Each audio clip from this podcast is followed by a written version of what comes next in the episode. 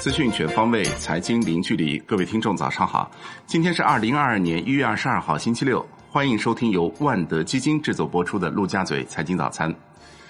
首先来聚焦热点资讯：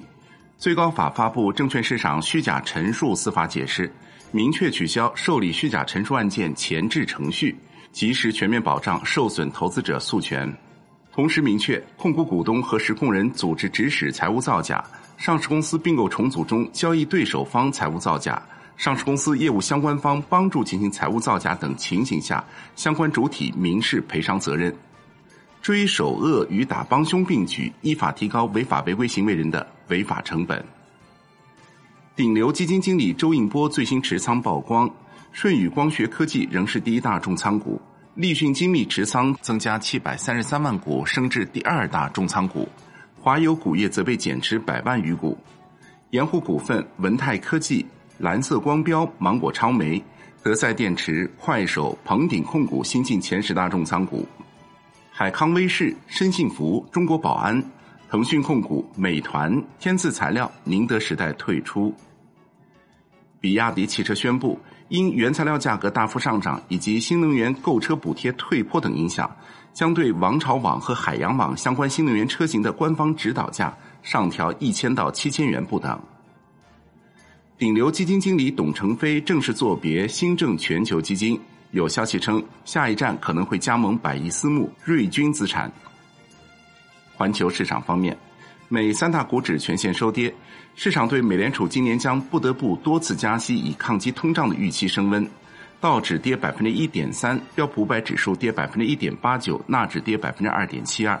本周道指跌百分之四点五八，标普五百指数跌百分之五点六八，纳指跌百分之七点五五。迪士尼跌百分之六点九二，波音跌百分之四点一五，纷纷领跌道指。欧股收盘全线下跌，德国 D X 指数跌百分之一点九四，法国 C C 四零指数跌百分之一点七五，英国富时一百指数跌百分之一点二。宏观方面，国务院领导人强调，要合理加大政策力度，注重区间调控、定向调控，实施组合式规模性减税降费政策，坚持不搞大水漫灌、不搞粗放式，保持流动性合理充裕，采取综合措施降低企业，特别是中小微企业融资成本。央行一月十七号起全线下调常备借贷便利利率十个基点。目前隔夜品种为百分之二点九五，七天期品种为百分之三点一，一个月期品种为百分之三点四五。央行一月二十一号开展一千亿元七天期逆回购操作，单日净投放九百亿元。本周央行公开市场全口径净投放六千五百亿元。七部门联合发布促进绿色消费实施方案，全面促进重点领域消费绿色转型。其中提出要大力推广新能车，逐步取消各地新能车购买限制。加强充换电、新型储能、加氢等配套基础设施建设，推动开展新能源汽车换电模式应用试点工作，有序开展燃料电池汽车示范应用。国内股市方面，沪深股指全天震荡下滑，量能缩减至万亿下方，沪指收跌百分之零点九一，深证成指跌百分之一点一九，创业板指跌百分之一点零二。盘面上，新冠肺炎检测、疫苗、军工、电力、油气板块低迷。九安医疗继续跌停，长春高新连续三天跌停，上海电力闪崩跌停，煤炭、白酒、餐饮、旅游股造好。北向资金单边净买入八十七点五八亿元，五粮液或净买入十一点九八亿元，招商银行再获净买入十点九二亿，中国平安净买入九点七亿，贵州茅台净买入五点七三亿元。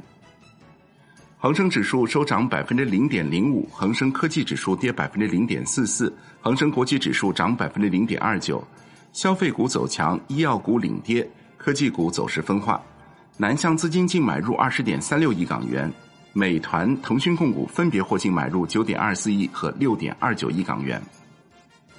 下周共有七十二家公司合计七十五点零五亿股限售股陆续解禁，解禁市值为一千九百四十七点三五亿元。其中，康龙化成解禁市值达四百六十三点六四亿元居首，贝特瑞解禁四百一十九点八八亿元，中原海控解禁二百二十一点八亿元。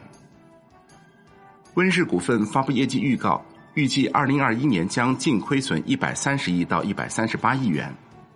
金融方面，数字人民币首次接入电影演出场景，北京、上海、深圳等试点地区居民可用数字人民币在美团平台预订电影演出票。产业方面，十部门发文推动充电基础设施建设，目标是到“十四五”末能够满足超过两千万辆电动汽车充电需求。监管部门对满帮、货拉拉、滴滴货运、快狗打车进行约谈。对滴滴出行、曹操出行、T 三出行、美团出行进行提醒，约谈提醒指出，货运平台存在随意调整计价规则、上涨会员费、诱导恶性低价竞争等问题。海外方面，日本去年十二月核心 CPI 持平于百分之零点五，连续四个月上涨，处于二零二零年二月以来高位。国际股市方面。对冲基金研究公司 HFR 表示，二零二一年底全球对冲基金管理的资产总规模首次突破四万亿美元，全年回报率连续第三年达到两位数。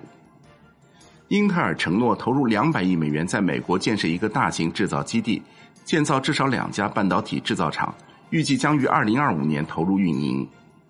商品方面，塞尔维亚政府宣布撤销矿业巨头力拓集团的锂矿开采许可证。这意味着力拓在欧洲最大的锂矿项目贾达尔硼酸锂矿项目正式流产。债券方面，现券期货延续强势，银行间主要利率债收益率普遍下行，中短券表现更好，收益率下行超四个基点。国债期货午后拉升明显，五年期主力合约涨百分之零点一九，地产债整体延续暖势。外汇方面。环球银行金融电信协会数据显示，十二月人民币在国际支付金额中的份额由十一月份的百分之二点一四上升至百分之二点七，全球支付排名六年来人民币首次升至第四位。